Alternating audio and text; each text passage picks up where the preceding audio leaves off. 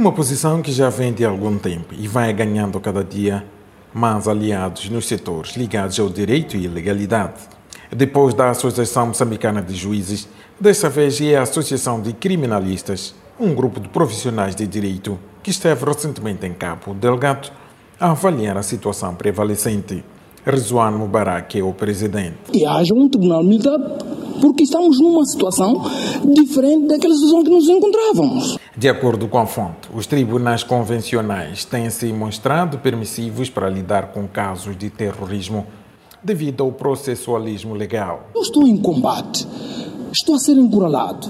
Vou me preocupar em reter o indivíduo para apresentar ao tribunal. Ok, se eu conseguir fazer isso em termos de direito internacional, e chega lá não há provas. Provas? Vou conseguir isolar o sítio onde há confronto?